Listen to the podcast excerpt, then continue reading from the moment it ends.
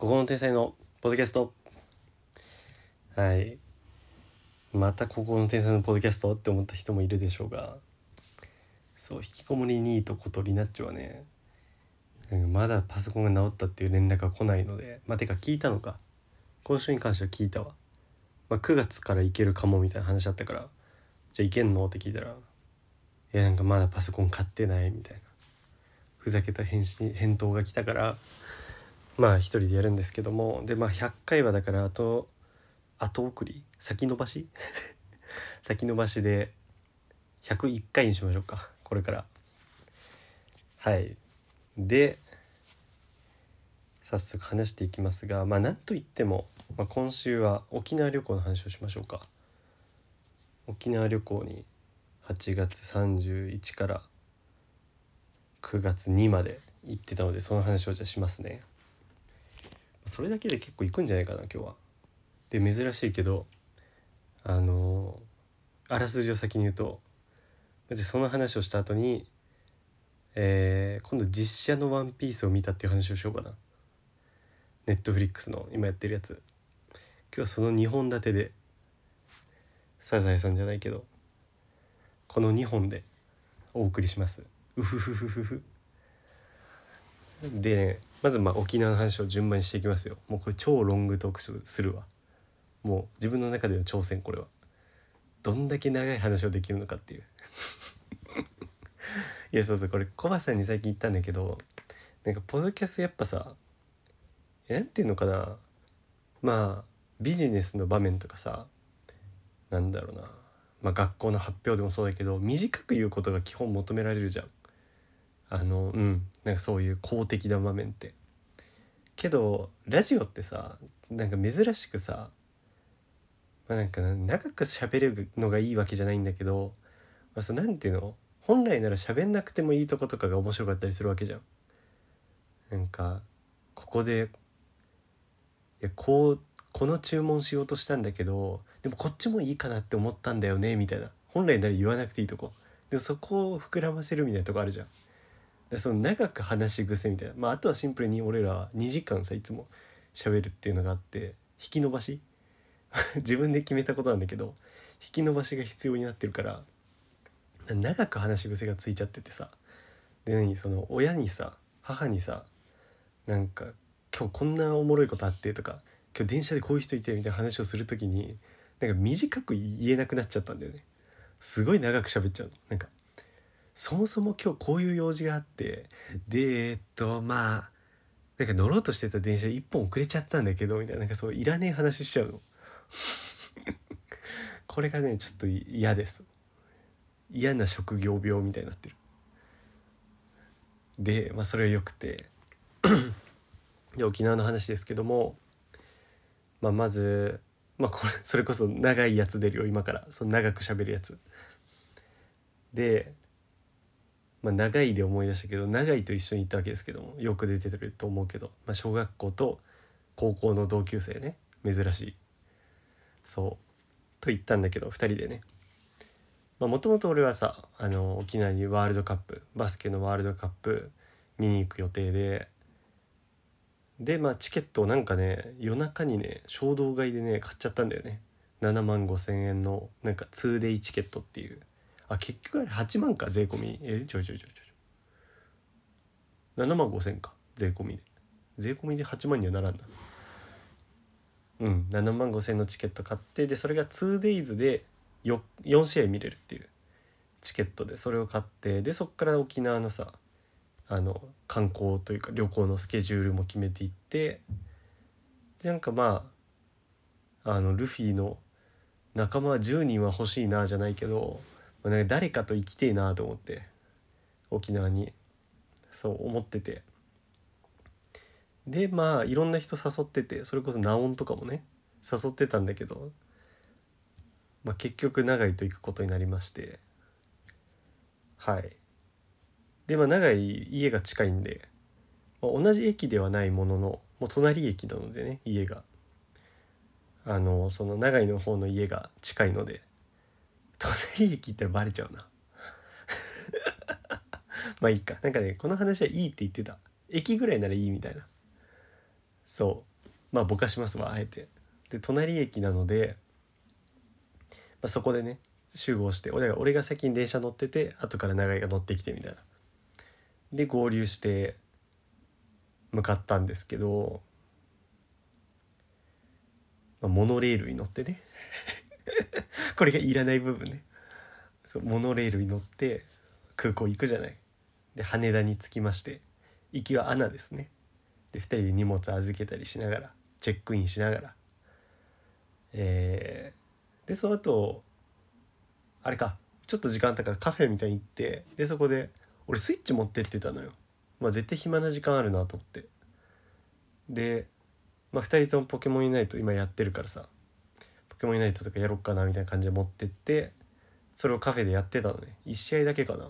2試合1試合ぐらいやったんだけどなんかそしたらまあ俺らはなんか余裕あるかなみたいな感じでまあそろそろ行こっかみたいな感じで行ったらさ結構な時間だったっぽくて。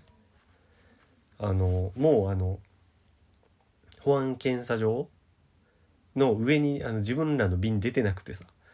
でなんか結構せかされて「何々便の人もう出発手続き行ってます」みたいな。でも俺ら行った時もうほぼ誰もいなくてさ乗ってる人。あのなんていうの列の一番最後の人が入ったみたいな感じで。だからもう本当に最後の最後で俺ら。まあでもまあ間に合ってはいるんだけど。そう。飛行機乗りまして。で俺兵所恐怖症がさひどくなっててさひななんて言うんだろう。良くなった部分もあればひどくなった部分もあって。なんかいい部分はあの電車があんま怖くなくなった。電車はまあまあいいかなみたいな。なんか座席の前とかって結構スペースあるしあとね逆に座席の横の部分とかに乗っちゃえば結構スペースあるんだけどだからそれそしたら結構楽なのよ。なんだけど怖くなったものがねまずねあのいやこれびっくりしたんだけどあのそれこそ長井とねまた。あとはコバさんが帰ってきててであとはあのアナパのさ肛門の会のさミクチンと純奈がいたこの5人で飲んだ時があったのよ。でその時に俺奥の席最初座ってたの。何か奥の席っていうのが怖くなってあの何？壁と隣その時も長いだったかな、まあ、隣の人にこの挟まれてる席が怖くなっちゃってなんか これ本当にその時が初めてで俺それ怖いんだって思ったんだよね。なんかそれ以降それがなんかねもう怖いってなっちゃったのか飛行機もちょっと普通窓側がいいみたいな人いいんじゃん結構。で俺窓側ちょっと嫌だなと思ってなんか追い詰められてる感が。うん。だから長井に窓側座ってもらって俺が真ん中の席。真ん中じゃないか。通路側か。2列だから。そう通路側に座ってって感じでなんかねエレベーターとかも怖いしね。もうぶなんかベタだけど止まったらどうしようって思う。なんかその結局なんかね自由に出れないっていうのが怖いのよ。その奥の席もそうじゃん。そう横の人がさまあ別に立ってって言ったらいつも立つと思うけど横の人が立たない限り自分は動けないじゃん。横の人が動かない限り。でエレベーターももうあの普通さ、まあ、何秒か経ったら目的階に着くじゃん。で降りれるから別にいいんだけどそのある意味で自由じゃん。けど、まあ、閉じ込められた場合はさやっぱ自分の自由に動けないわけじゃん。出れないし。それが怖いんだよね。でなんか何て話しよったんだっけ。あそうこれまあ多分前も喋ったけどいやもうなんかそのね ADHD 的部分が俺の中にはあると思うの。なんかそこと多分結構重なっててっていう話をしたよねきっと。それをより濃く思うね。なんかその初めはその自由に出れないが怖いと思ってたんだけどなんかどっちかっていうとなんかね身動き取れないがねムズムズするみたいなところに近い気がする。なんかだから俺貧乏ゆすりもすごいしあとすごいしなんかねじっとしてる意外とできないのそのさすがに授業中立つとかはないんだけどその貧乏ゆすりだとかなんだろうな。あとあれなんだよ。人と飲んでる時とかにあのおしぼりとかさの袋とかめちゃめちゃいじっちゃうんだよね。箸のあの箸袋っていうのあれ。とかもそうだしなんかそのあとねあれなの。家帰ったらもうすぐ靴下脱ぎたいとか。まあこれは多いと思うけど。であと夏普通にあれだしね。あのもう靴履きたくないの。サンダルが良くて。もうできればもうサンダルも脱ぎたいぐらい。ぐらいなんかね高速が無理なんだよね。だからスーツとか絶対無理だと思う。ネクタイとか。なんかねそういう自分の中の部分と実はこれつながってるんじゃないかなって気がこの年にしてしてきた。この兵所恐怖症の部分って意外とその自由に動けないが怖いんじゃなくて怖いというよりなんかねムズムズのところとちょっとつながってんじゃないかなっていう気もしてきた。はい。でそれはよくて 俺どうこの長く話力。兵所恐怖症の話でこんだけしちゃうんだから飛行機の話なのに。まあでもこれじゃない？やっぱラジオとかって。出来事羅列してもおもんないしね。でえー、まあ飛行機は特になんもないか、まあ、なんか寝ようかなとか思ってたんだけど結局あそうだそうだ。行きの飛行機はいやここでもスイッチ大活躍でまあこれちょっとね事前に考えてもいたんだけど、まあ、野田ゲー俺買ってんのよ。でその野田ゲーをさ長井にやらそうと思って。では一緒にやったりもしたかな。2人でプレーとかできるからをやりましたね飛行機では。まあね野田家ってほんとねあれぐらいのね賞味期限飛行機1時間2時間ぐらいいい楽しんだらもうもうやんなくていいやってなるぐらいのあの賞味期限なのよ。でそれをやってねでもう沖縄着きました。で沖縄ねまあベタにねあの飛行機降りた瞬間あっちはあるんだけどまあてか空港出た瞬間のあっちいなってあの南国来たなの感じ。でもね温度で言うとね東京とやっぱ変わんないかなっていう。まあ事実変わんなかったし334度とかで。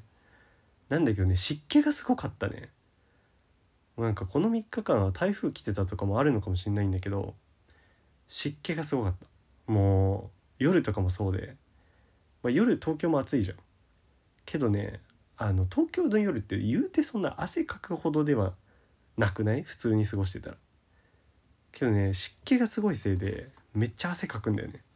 なんかてかじわじわなんか肌がピトピトしてくる感じ。はあったな。汗はすごいかいた。沖縄。って感じだった。なんかもう心地の悪い暑さだった。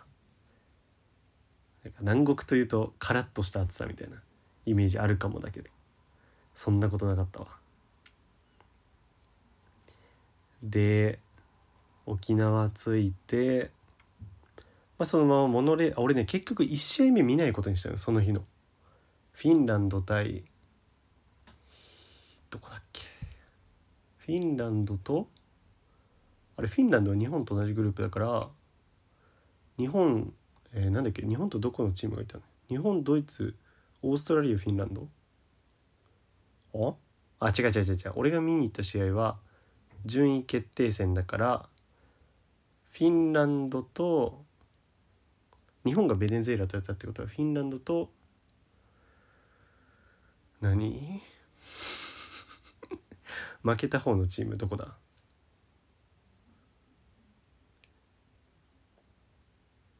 うんちょっと分かんないや。っていう試合があったんだけどまあそれちょっと見なくていいかなと思って。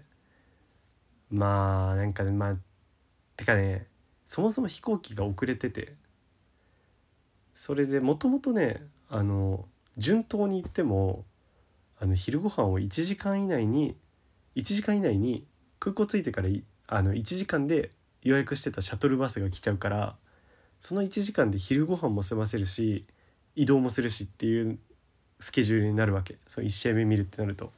でもともと厳しいなってやっててでかつ、まあ、その1試合目ってそんなに見る価値ないかなってことで、まあ、フィンランドのねマルッカネンっていう選手は NBA のオールスターの選手だから見たくはあったんだけどまあなんかどれか1試合はパスしてもいいかなという気持ちがあったのとでするとしたらこれだなっていう、まあ、日本戦はねさすがに見たいし。でこの順位決定戦のしょぼい方日本じゃない方は見なくていいかなっていう気持ちがあったから、まあ、さらに飛行機遅れてもう無理でしょってなったから見ないみたいな。でそのシャトルバスの時間も空港で変えてでだから結構余裕持って昼はねソーキそば食べましたベタに。ソーキそばってそう長いとも喋ったんだけどもううどんだねあれは。ただの角煮うどんだなって思ったで これもそう長いと喋ったんだけどあの沖縄の料理って結局名前変えてるだけじゃねっていう話になったあのまあ早期そばはまず角煮うどんでしょ？肉うどん。であとは、まあ、ラフテーがそれこそ角煮でしょ？であと何がある？まあ、だから人参しりしりとかさゴーヤチャンプルも言っちゃえば人参炒めゴーヤ炒めでしょ？あと沖縄の料理ってなんだ？なんかの話もしたんだよな。これもこれだよねみたいな。ちょっと忘れちゃった。けどなんか結局そうじゃねみたいな話になったわ。ずるいんだよあいつらっていう。やり口が。でそうソーキそば。まあ美味しくて。なんかねソーキそば美味しいんだけどまあ基本ベースの味がまずさ何ていうの？うどんだしうどんの中でも薄味というかさ。ででも肉うまいじゃんやっぱ。あの角煮の感じ。であれをさ肉もうちょっと増やせたらいいのにねみたいな話もしたわ。肉がなんか2種類を1枚1枚しかなくてさ。肉もっとくれよって思った。でそれ食った後にまあなんか日本代表のユニフォームとかこの時間に買っときたいねみたいな。話してて。でまあなんかちょっとスマホで調べたら近くのイオンにちょうど行きに通ったんだけど。そのイオンに売ってる説があって。で見に行って。そしたらあの確かにユニフォームあったんだけどまあユニフォームはなかった。けど何？T シャツみたいなのがあって。で背番号と名前みたいな入ってんだけどなんかそれがジョシュ・ホーキンソンと馬場選手馬場雄大しかなくてさ。まあなんか俺正直馬場ってあんまりなんかこれまで追ってきてるわけでもないしあんまりなんかプレースタイル的にも好きじゃなくてまああんまかなってなって。でホーキンソン買うか悩んだんだけどなんかあえてホーキンソンかとかなんかねその試合に着てくのはいいんだけど今後俺ずっとホーキンソンの T シャツ持つんだと思って、まあ、今とかね活躍をだいぶ見たからさその後からなんかいいかなっていう気もするけどその時はちょっとまあ私服でいっかと思って。で結局私服で見に行って。てかねユニフォームあったら買いたかったし渡辺のユニフォームを買いたかった本当は。けどユニフォームとかってもう売ってないんだねあんまり。あとね本来ファンゾーンっていうのがあってそこでグッズとか売ったりとかいろいろイベントやってるらしいんだけどそれも台風でなくなっちゃってて。結局台風ってあんま来てないんだよ。俺らほぼ雨にあの降られてないもん。これはちょっと運が良かったっていうのもあるんだけど1日目はまず雨全然降ってなくて2日目は雨は降ってたんだっけ？降ったりやんだりかな。ただちょっと台風味はあった。なんか風強かったりとか。で3日目は朝まあてか3日目こそあの最近の東京みたいにあのスコールみたいな。バーってめっちゃ降ってやんでめっちゃ晴れてみたいな。でそれもねいい感じになんか避けれたのよ俺ら。だから結局全然降られてなくて。で雨自体もねそんなに降ってはなくて。だからちょっとそれやれよと思ったけど。そうやってなかったからちょっとそこでユニフォームとかひょっとしてたらうひょっとしてたら？ひょっとしたら売ってたかもしんないよね。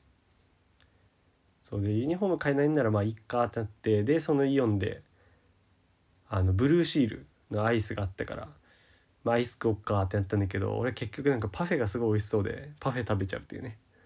で中にはなんかザ・ブルーシール感あるなんていうの？丸いアイスというか。であのマンゴーのアイスを食べてた。俺パフェ食べて。でねあのその時にあのイオンになんか俺メダルゲームあんじゃねえみたいな言ってたの。なんかそういう商業施設とかありがちだから。でそしたら「モーリーファンタジーの目」あの文字が目に入ってさ。モーリーファンタジーってメダルゲームは結構あるのよ。だしあのねステップバイステップそれこそ俺が昔言ったステバイっていうんだけどメダルゲームのあの YouTuber ね。がモーリーあその人沖縄の人たちなんだけどモーリーファンタジーに行ってますみたいなのをよく見るのよ。だからいやこれそうじゃない？みたいな。ってなって。でそのモーリーファンタジーちょっと見るだけね。時間はなかったからメダルゲームをする。見るだけ見に行ってみたんだけどまずゲーセンがでかすぎる。どんぐらいって言えばいいかな？あれどんぐらいかな？結構広いよ。東京のゲーセンよりは全然広い。え何ぐらいだろうあれ？田んぼぐらい広いな。田んぼによるけど。えなんだろうな。何ぐらい広いって言えばいいかな？体育館は言い過ぎなんだよな。体育館のでも反面って言っていいんじゃない、まあ、体育館によるんだけどこれも。ま学校の体育館の反面ぐらいかな。はあるぐらい広い。であのー、半分があのクレーンゲームとか。で半分がメダルゲームぐらいメダルゲームが栄えてんのよ。やっぱ田舎ほどそういう娯楽って栄えてんだよ。メダルゲームとか。でメダルゲーム見たんだけどまず俺やったことないモンハンがありました。やりたかったです。であといやすごいよ。まあ普通に「桃鉄ドラクエ」っていうその最新ラインもありつつあとホリアテールとかね。ホリアテールなかったか。けどあとはまあバベルとかね。めっちゃ人気なかったけどバベル。あとはアラビアンジュエルね。メダルゲーム好きに一定の人気がある。とかあと昔のなんだっけガチャマンボみたいなやつもあったね。それはちょっと老人が多めだったりとか。ドラクエを意外と老人が打ってんのおもろかったわ。あと何があった？でもこんだけで結構あるでしょ。逆にフォーチュントリニティないのよね。なんか東京だとどの店舗にもフォーチュントリニティあるんだけどなかったわ。あと海物語もなかった気がする。まあでもなんかいい品揃えしてたわ。てかやったことないのとか結構あったからおもろそうと思ったわ。暇な時間あったら行こうかと思ったんだけどなかったわ結局。はい。で沖縄に来てまでメダルゲームの話ね。でまあ一周ちょっと見てからえー、そのままもうホテルに向かったのかな。でホテル着いて、まあ、ホテルは普通に良かったよね。2人でもだいぶ広々というか。まあそもそもホテルにあんまいなかったんやけどね。もう寝てゲームしてお風呂入ってみたいなぐらい。もうそれぐらいでしか使ってないんだけど外出時間が多かったね。でその日はまずホテル着いて温泉行ったのかな早速。そう温泉と朝食付きのプランにしてて。で温泉がさ天然温泉がさあるホテルで。で普通に気持ちよかったそれも。温泉入って露天もあって。なんかね化石温泉って書いてたんだそういえば。で説明見たらなんか800万年前の海の化石をみたいな。何海の化石ってって。わけが分かんなかったけど。でもだとしたら800万年前の水なのこれっていう。でそしたらなんか口とかに入ったらやばそうじゃねっていう。のを思ったけど意味が分かんないよく。で温泉上がりそっからもうしばらくしてあの1日目試合見に行った感じかな。あ違う違う違う違う。夜ご飯食ったんだ1日目は。そう1日目はねバスが6時何分だったのよ。その2試合目だけ見るってなったら。だからまあその5時から6時の間に夜ご飯先に食べちゃおうかっていう早めの。早めの夜ごん食べようかってなってで夜ご飯食べたんですけども、まあ、夜ご飯はね最初は俺マーチヌあれなんていうの？マーチヌ家みたいな。まあ多分沖縄の方言でママの家みたいなことだと思うのよ多分。おふくろの家みたいな。ことだと思うんだけどその家に家にじゃないわ。その店に最初行こうとしてたこれは俺が昔沖縄行った時にあの美味しかったのめっちゃ。あの人参しりしりとゴーヤチャンプルがうますぎておかわりしたのよ。俺野菜をおかわりしたのが人生で初めてで。もうそんぐらいうまくて衝撃受けて。だから行きたかったんだけどで5時に行ったの。で5時開店なの。さすがに空いてると思うじゃん。で5時お店入りました。そしたら空いてたの事実。もう全席空席。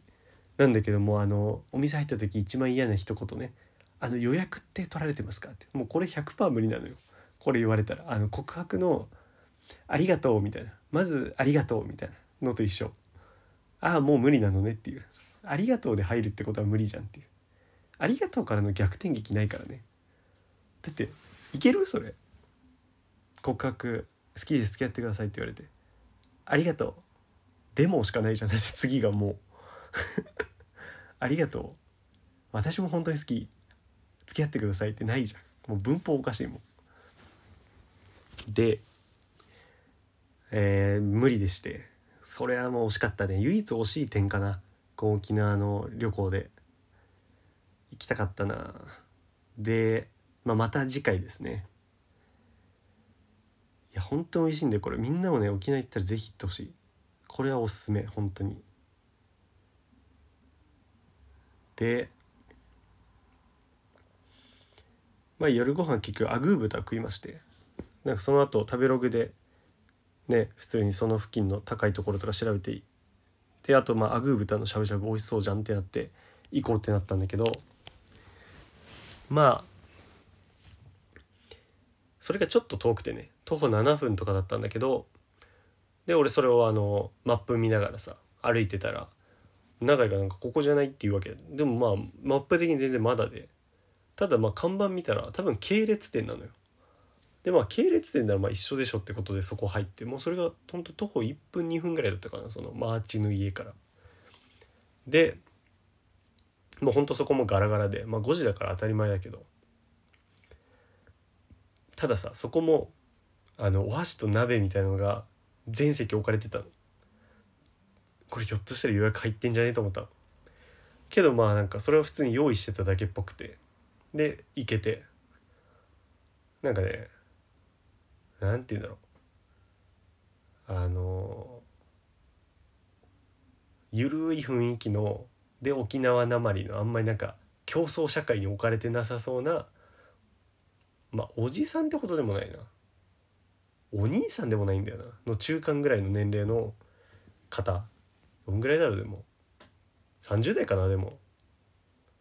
あんま覚えてないけど。っていう方がさ、まあ、多分店主の方が接客してくれてでアグー豚のなんか説明とかされてね。確か言ってたのがねカタカナでアグー豚って書くのはなんだっけなアグー豚がなんか純血のアグー豚なんだみたいな。でそこのお店の名前自体も純血アグー豚みたいなとこだったから生えそうなんだと思っていいやつなんだなと思って。で、まあ、純血っていうのはアグー豚の原種の血がなんか50%以上入ってるみたいな。こと言っててあまあ意外と低いなって思ったんだけど純血っていうなら100であれよと思ったけど、まあ、50%以上みたいな。50%なんてねハリポタの世界だとマグルだよ。全然純血じゃないよと思って。しかもあとさその何？配合するみたいなの分かるけどその原種とそうじゃない種を。なんか50%とかそんな厳密に言えんの？すごくない？なんか59.6%とかあるわけ？どういう計算式？そのクォーターみたいなの分かるじゃん。そういうぐらいのレベルなのかな？それともなんかそんな厳密に血を出してるわけ？すごいねだとしたら。でなんかねあの東京とかで見るさひらがなで「あぐー豚」みたいで「あぐー」で伸ばし棒なみなみみたいなたまにあんじゃんこういうの。それはね純血じゃないんだってその50%以下なんだって。っていう話をしてたわ。まあこれ普通にねお店探す時とかにちょっと参考になるなと思ったしあと何？そのひらがなで「あぐー」で「波線豚」っていうやつはさなんか俺これまではただ緩い雰囲気のあぐー豚緩い表現してるだけなんだなって思ってたからあのそう見せて実は原種じゃないっていうさなんかずるい商売してるよなって思った。なんかさただの緩い表記と思ってなかった？あれ。だからねそうなんだと思って。でそれもね美味しくて。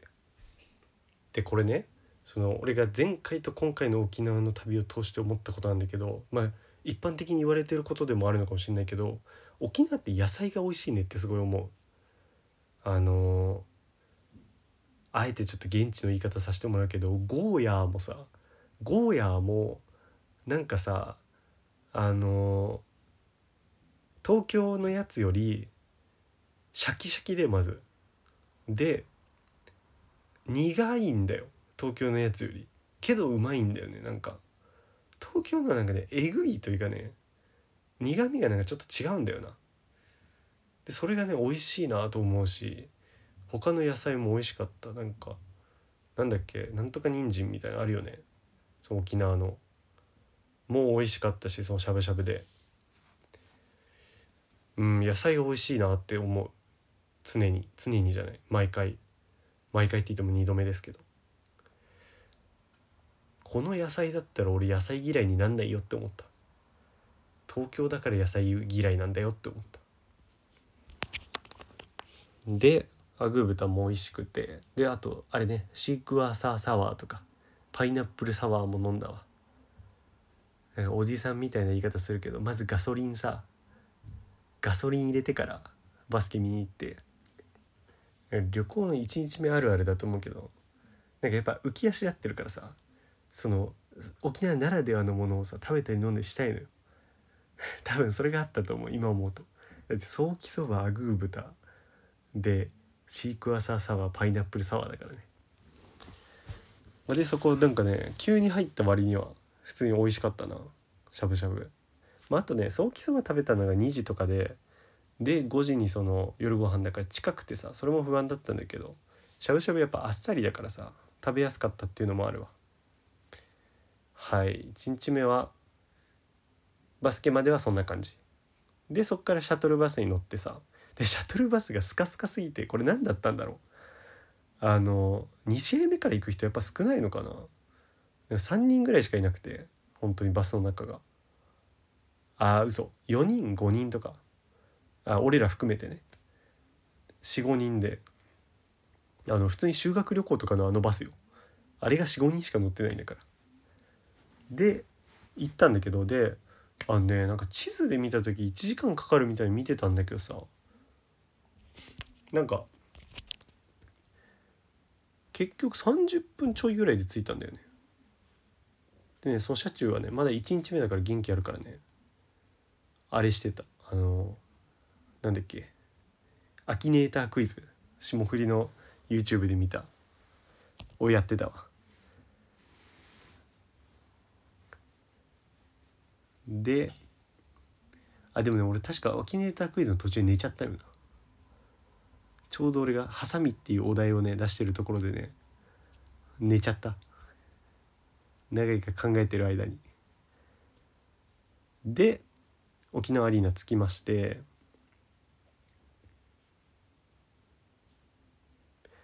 沖縄アリーナはねまずねまあなんかね外見はやってんねえって感じだね、まあ、暗い中にさなんかやっぱ明るい青の光とか出てさそこに「フィババスケットボールワールドカップ」って書いてあって、でねまあこれは後から分かることなんだけどその日はやっぱ日本戦っていうのがあって結構並んでる人とか多かった。その入場列で。あの俺は2日目も行ったわけだけどそれはやっぱ日本戦じゃないから結構スカスカだった。でまあ入場しましてそっからは別れた感じかな、まあ、飲み物だけ買って飲み物最初はねオリオンビールにしたね。で長井と別れてで長井は4階席だっけ？に見に行って俺はもう入ったとこの階がその自分の席。あれ俺2階席なのかな？1階席なのかな、まあ、入ったとこだから1階席かな。で入ってまあ自分の席行ってまず席行って思ったことはなんか多分3人組っぽいところと3人組っぽいところに俺の一席だけ挟まれてるなっていう居づらさね。多分一人で来るやつなんていないんだよ。もうなんかすごいあれだと思う。あの運営からしたら間埋めるのにちょうどよかったと思う。人数。あなんかここ一席空いちゃうな。あおこいつ一人やん。入れとこう。みたいな。すごい都合のいい枠だったと思う。でやっぱ席はね良かったと思うな。まあ普通に近いよ。そのめっちゃさあの超近い選手間近ではないけどもう迫力はある近さね。で、まあ、かつその超ちょっと上なことが逆に良くてさそう試合見やすいしあと真横なのがやっぱ良かったね何分。横の人とかはやっぱなんやかんや見え方ちょっと違ったと思うもん。真横だったからすごい試合は見れた内容は。でこっからちょっとじゃあ1試合目がどうってよりバスケ全体見ての感想いいですか？そのバスケを初めて俺生観戦したんだけどその B リーグとかも見たことなくてそれで思ったことはあのまずそ迫力とつながるけどあのいやそう普段気づかないことにいろいろ気づくのよ。でまず1個目はなんかスクリーンとかってめっちゃ体ぶつかってんだなっていう。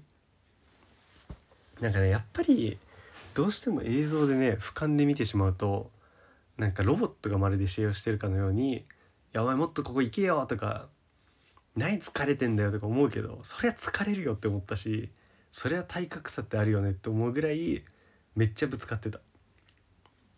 なんかしかもそれもボール持ってる時じゃなくてボール持つ前とか持ってない選手同士がとかがめっちゃぶつかってたね。でそのもう音がするんだよねそのぶつかる音が。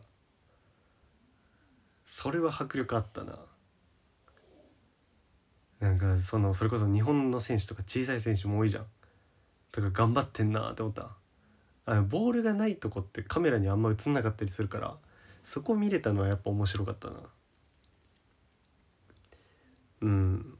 まああとなんだろうな。まあその普段カメラに映んないとこの話で言うとあのまあフリースローの時ってフリースローの選手とか映るじゃん。けどなんかそうじゃないとこで選手同士が喋ってたりとか。まあ、あとは何だろうな。観客煽る動きとかもさ見えたりとかね。だからねあの面白かったのはあーまあでもこれ2日目の話にするか。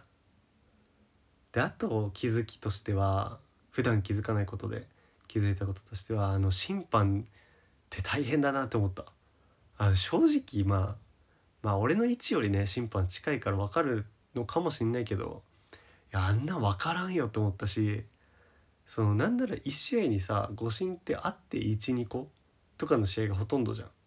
まあなんならないじゃん基本。それがすごいなと思ったわ。あんだけなんか工作してて。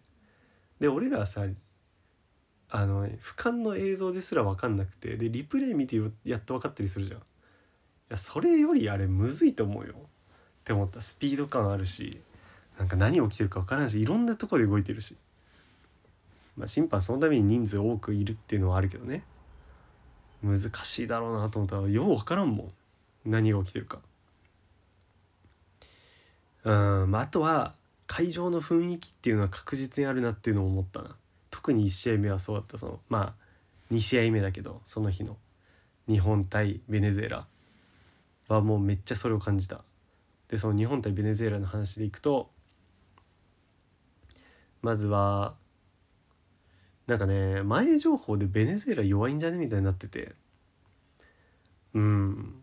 まあこれまで多分戦ってきたのがオーストラリアドイツフィンランドでそこと比べるとやっぱ有名選手もいないしねまあここまで負けてきてるからその順位決定戦も落ちてるし、ま、だから弱いんじゃね？説。であとねなんか主力選手2人が確かねもう怪我で抜けてんだよね。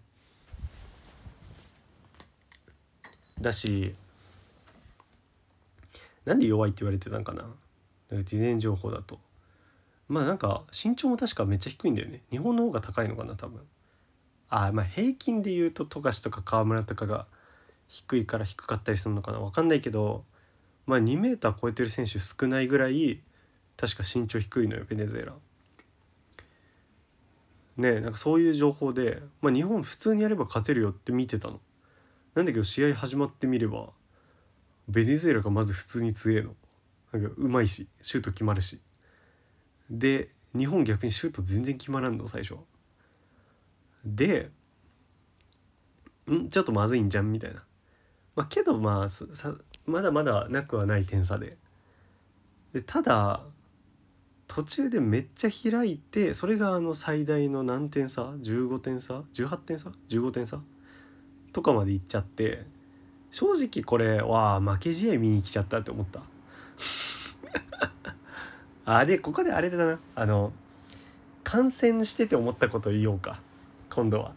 はねあ俺最初、まあ、かんなんかねこの日本戦に関してはねちょっとねなんか嫌なとこもあってまず最初に嫌だなと思ったのはあのもう俺これ前も言ってるけど見てる時も思うことなんだけどあのもうマイポゼッション日本日本ダダダ日本みたいなやつとあとはディフェンスディフェンスをねもうその攻撃の時は日本。ディフェンスの時はディフェンスをねやるのが嫌でこれ。なんかなんか違うんだよなっていう。で俺のこれポリシーとしてはこれ日本とかディフェンスは大事な場面でやってほしいわけ。だからね NBA はそうなんだよね。あのまあ日本の方は知らんけどディフェンスはさなんかめっちゃ試合の緊迫したマジでここ守ったら勝ちやぞみたいな。とこでディフェンスをやる印象なのよ。それをねマイポゼッションやるのがちょっと違うなと思ってて。でいやそれってさ、まあ、選手は当然さ応援のおかげでって言うけどなんかせなんかね意図としても違うと思うんだよね。なんかディフェンス毎回言っちゃうとディフェンス慣れするじゃん。これって俺は気を引き締めろよの意味があると思ってんの。ディフェンスは。ここマジで一個気合い入れようっていうのを客も込みでやってる印象なの。それを毎回やっちゃうのがちょっとなんか解釈不一致ディフェンスで。っていうのとまああとはね同調圧力のねるつぼなの。あそこって。あそこってというかってなってて。いやなんかもうみんな同調圧力でやってるだけなの。その日本とかディフェンスがあのー、それが嫌だったな。だからね俺は正直それ一回もやんなかったかな。あの手拍子はした。パンパンとか。まあ応援してる気持ちはあるからね。今日なんかディフェンスが日本とか恥ずかしいしあと試合に集中してみたいのよ俺。だから俺ああいう人たちもわけわからんくてさあのサッカーでさ熱狂的な応援団の人たちがさ太鼓叩いて客席向いてさ煽るだけであの試合見ないみたいなあるみたいに言うじゃん。あれももう本当にわけが分かんなくて。その神経が自分の中になさすぎてさだからなんかそこら辺はちょっと嫌だなと思ったんだけどあとはこれはもう永井にもそのその日ホテルで言ったんだけどブーイングが嫌ね。これ永井も言ってたんだけど永井もブーイングはしなかったって言っててあの敵のフリースローの時とかにブーイングすんのね。あでブーイングに関しての発見はあのいや日本戦すごかったのがあのベネズエラファンの人が本当に少ないわけ。でただポツリポツリいるんだけどその中の一人があの日本のフリースローの時に「ブー!」って言ってていやその勇気すごいなと思って本当一人だけなのよ。で日本あのベネズエラのフリースローは日本が結構ブーみたいに言うんだけどそういう勇気あるなと思ってでそのブーイングについてね永井と喋ったのはまずブーイング嫌だよねっていうで永井もなんか嫌だよねって話しててまあなんかそれはまあお互い多分見解一致してたんだけどあのまあ相手をなんていうのかな下げる行為じゃんブーイングって。はあんまなんかポリシー的にしたくないというかなんかいい試合してお互いにねお互いにベスト尽くして自分のチームが勝つがいいじゃん。なんかブーとかしてさ相手のパフォーマンスを下げてっていうのはなんか違くないと思うわけえてかまあ多分道徳の授業だったらみんなこっちでしょ意見のくせになぜかあの会場だとみんなブーイングすんだよや俺これ本当に見ながら思ったのがあの誹謗中傷について何も言うなよって思った。今ブーイングしたやつらは。じゃない？なんかさいや一生懸命やってるわけじゃんベネズエラの選手も。国の威信をかけて。でその人たちがミスするようにブーっていうような人の足を引っ張ろうとする精神があるやつがなんか誹謗中傷の話題になるとやっぱ良くないよねみたいな言うの本当怖くない？って思ってて俺。なんか本当にこいつらって合わせてるだけで自分のポリシーとかないんだなって思った。でねそうブーイングに関しての発見はあのねブーって言わねえの。うーっていうの。これはそう聞こえてるだけかもしんないんだけど特に外国の方そのブーイングの本場の方々は「うー」って言ってる。でねそのベネズエラの人ちょっとうまかったのがシュート打つ瞬間に「うー」とか言うの。それが結構邪魔できてると思うんだ。でもね日本はね日本まず分かんないのはブーイングの時に手拍子すんだよね。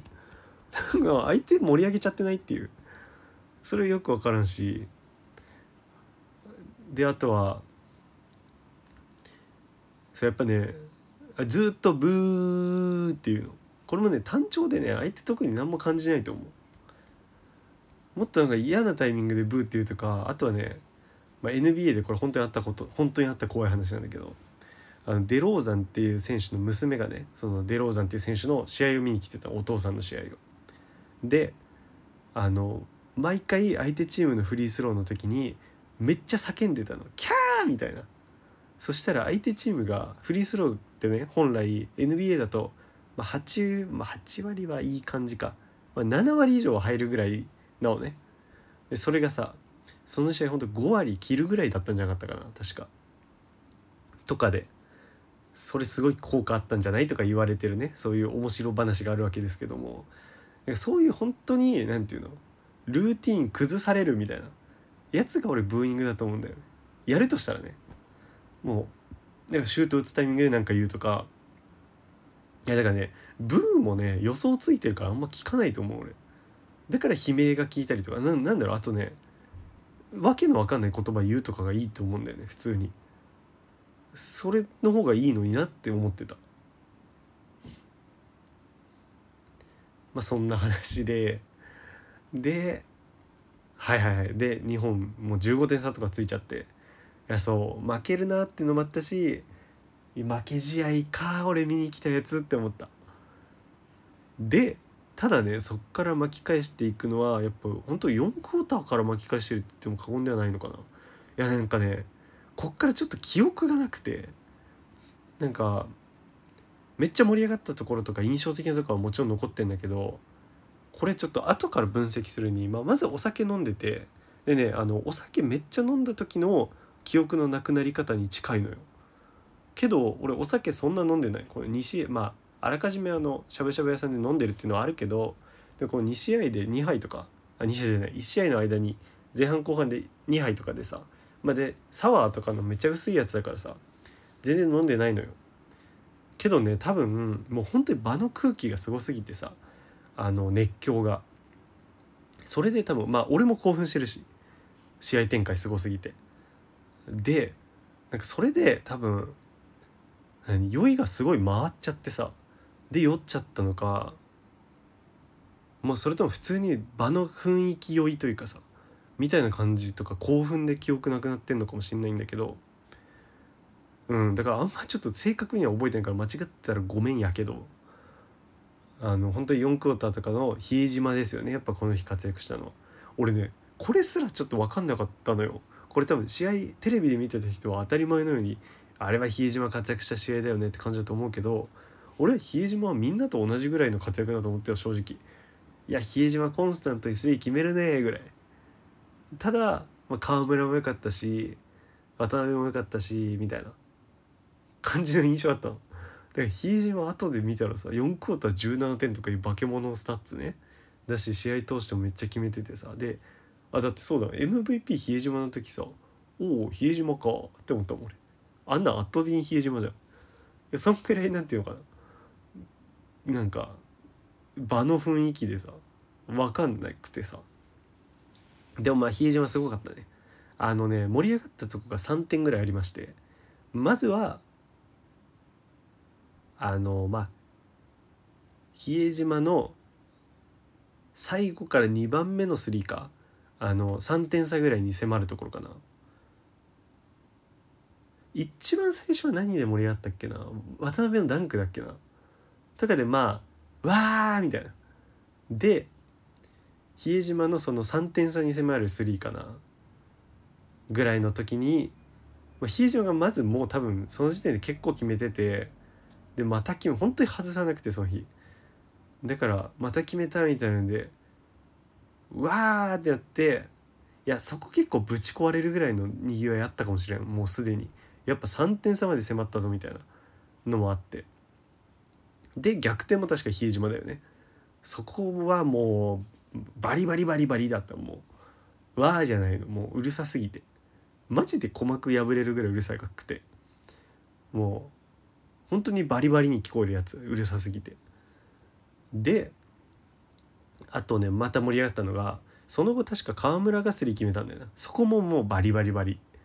で最後比江島の最後のスリーはもう本当にバリバリバリ。もうここら辺本当に盛り上がったしいや比江島の最後のスリーに関してはもう打つ前から正直もう多分海運全員そうだと思うけどでももう決まるのが分かってたしって感じ。比江島にボール当たった瞬間に、まあ、打つだろうなだし決めるだろうなって思ってたぐらいもう信頼感があった。今日の比江島に関しては。で事実決める。であのポーズね。あの比江島のスリー打った後の。親指と人差し指と中指を立てて。フレミングの左手の法則で右手かなでも、まあ、あれが爆上がりね。したわ。もうあの瞬間が。あで、まあ、試合結局勝ちまして。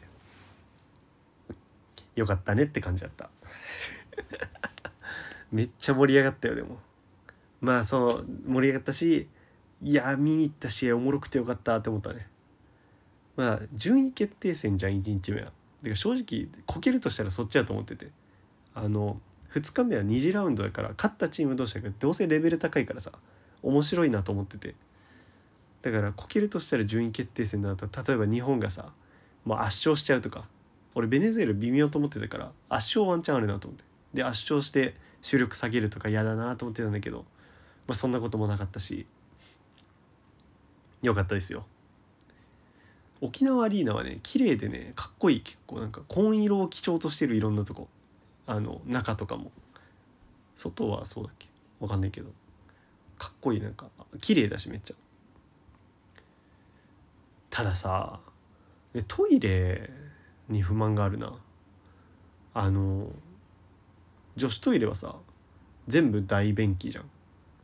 だからあの外にさモニターで今空き家何個ありません、ね、出てんのねその大便器の。で女子はさまあ26個ぐらいあったかな。のうち今10空いてますとか出てんのにさ男まず3しかないのね大便器。でだから空きゼロですみたいな。ばっかでさ。いやあのさ大は小を兼ねるとはまさしくこのことだよ。このためにあるんかこの言葉は。大便小便のために。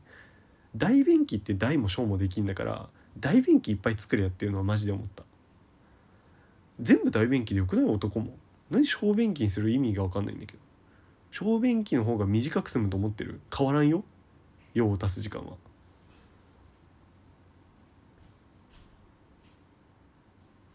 これ一番改善してほしいかも世の中で。世の中でだよ。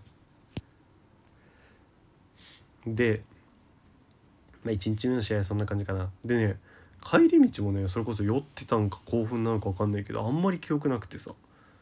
もう永井が多分先導して俺はもうそれについてっただけみたいな感じで帰った記憶が帰った記憶があるというかない記憶がない記憶があるんだけど。そう。で帰って1日目はねその後ちょっとユナイトして終わりかな。で2日目は朝起きるバイキングね朝食。ホテルのバイキング美味しかったわ結局。あのね特に美味しかったのがねもずくね。沖縄のもずくっぽいんだけどそれ。ももずくよく出てきたのよ沖縄。あの1日目のしゃぶしゃぶももずくでさ。そのバイキングももずくあってさ。もずく美味しかった。もずくがめっちゃうまかったよな。なんかさ海ぶどうも美味しいじゃん沖縄。海藻系うまいんだろうね。なんかもずくもちょっと海ぶどうっぽいっていうかなんかねなんか美味しかったんだよね。太いのかななんか。しっかりしてて美味しかったわ。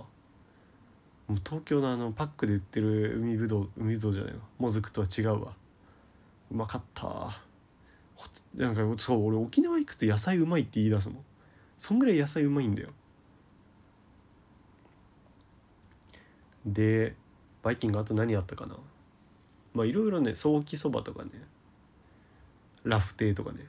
沖縄のものもありつつ普通のベーコンとかパンとか普通のものもあってみたいな。で美味しかったです。朝食もとってよかったなと思う、まあ、買いに行くのとかめんどいしね。で2日目は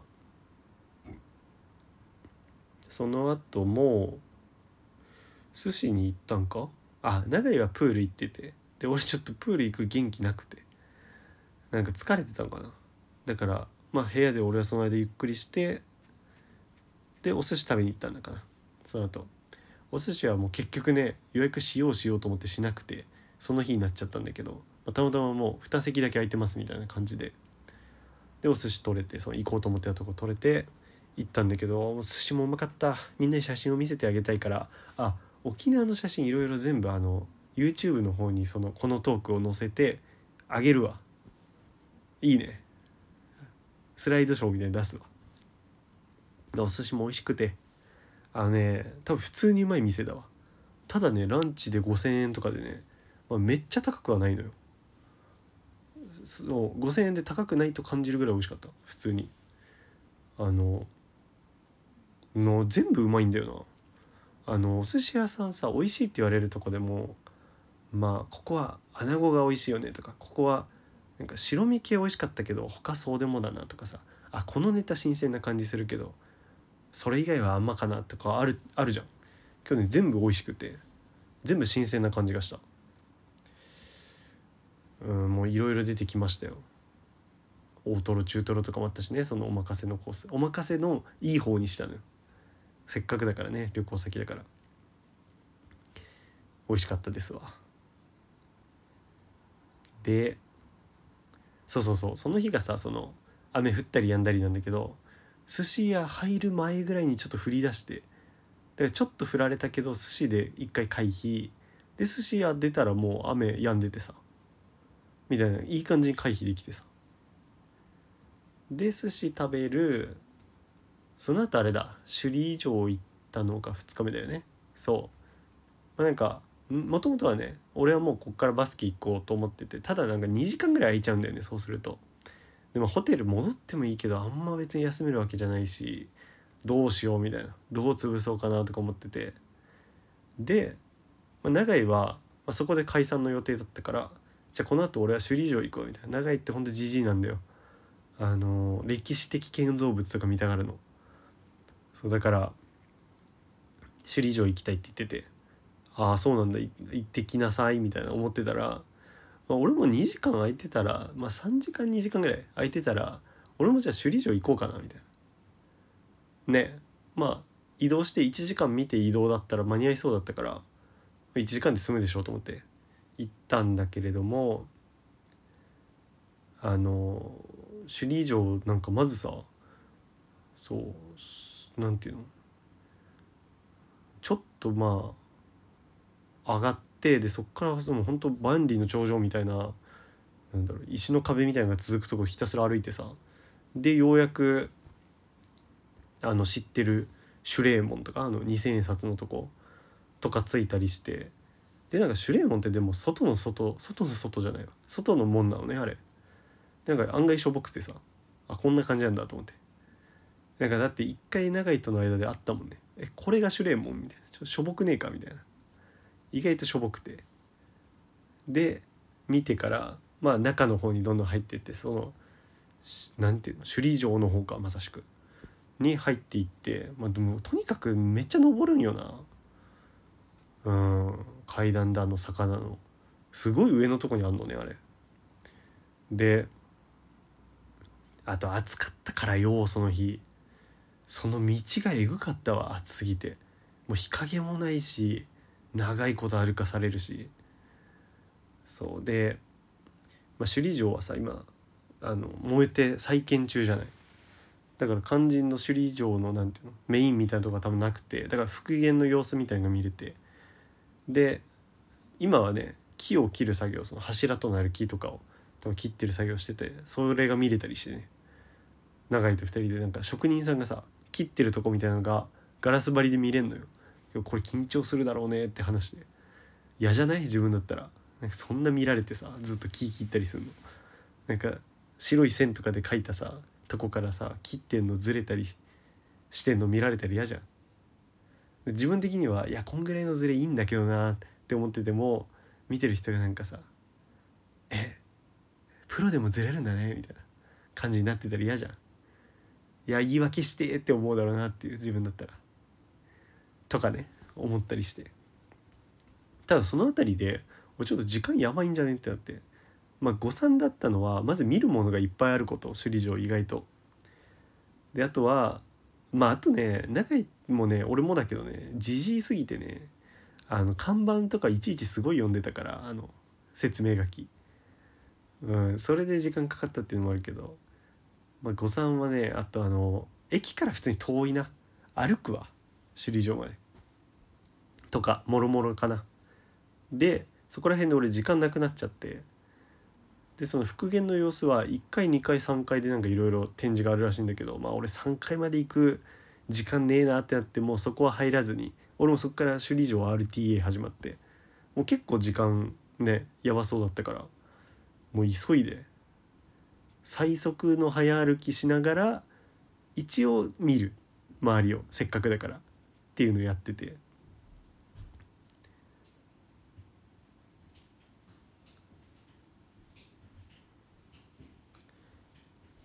で帰りもねめっちゃ汗かきながら帰ったんだけど。で駅普通に結構余裕持って10分ぐらい余裕持って着いて。でそこからあの県庁前っていう、まあ、沖縄の割と国際通りとかある中心地のとこに行ってあのシャトルバス乗ってまた試合俺だけね見に行ったんだけど。で、ちなみにじゃあこの間に永井が何してたかの話をすると、まあ、首里城もゆっくり見た後に永井は国際通りを散策しあとは海を見に行ったりしてね。で後で写真見たら海になんか猫いたわ。で写真撮ったりしてたわ。あのね長いね猫の写真撮りがち。で楽しそうだったわ。その写真今日見たんだけど。そんでさ今気づいたことだけど俺めっちゃ日焼けしてるわ。あの今サンダルでさ沖縄基本過ごしててあの何？手羽のさ分かりますか？あのバンドが2個あるみたいなサンダル履いてたんだけどその形ですげえそこだけ白くなってるわ。めっちゃ日焼けしてるわ。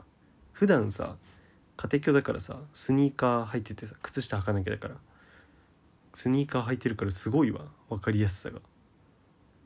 はい。でまあ長井の話か。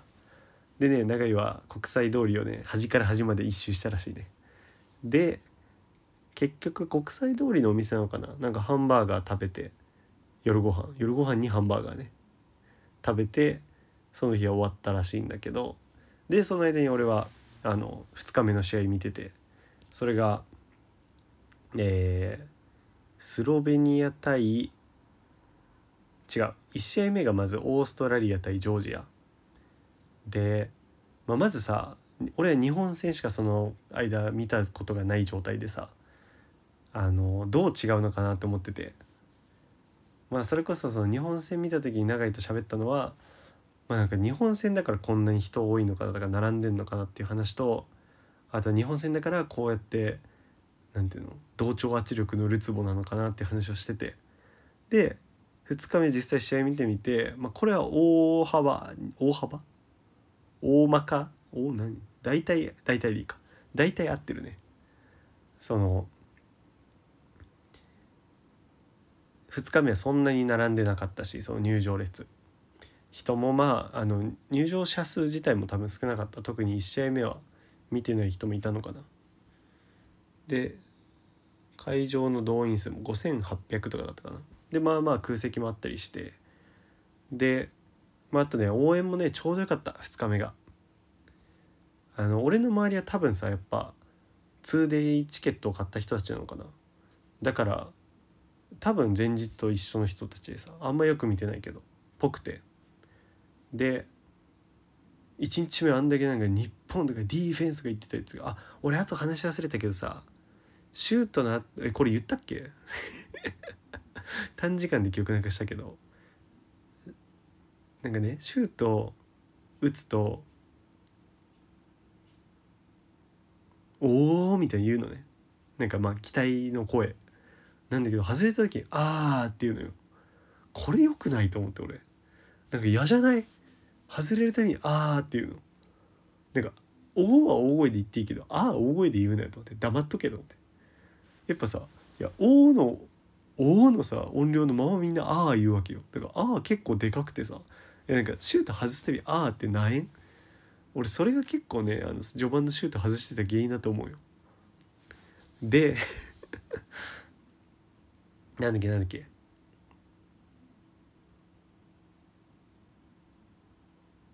いやでもなんかねそうこれあの電車内でさ普通の顔した人がおもんない YouTuber の動画見てたりすると怖いっていう話さ前したけどさそれと同じでさでなんか横の人たちやっぱ普通みたいな見た目なのよ。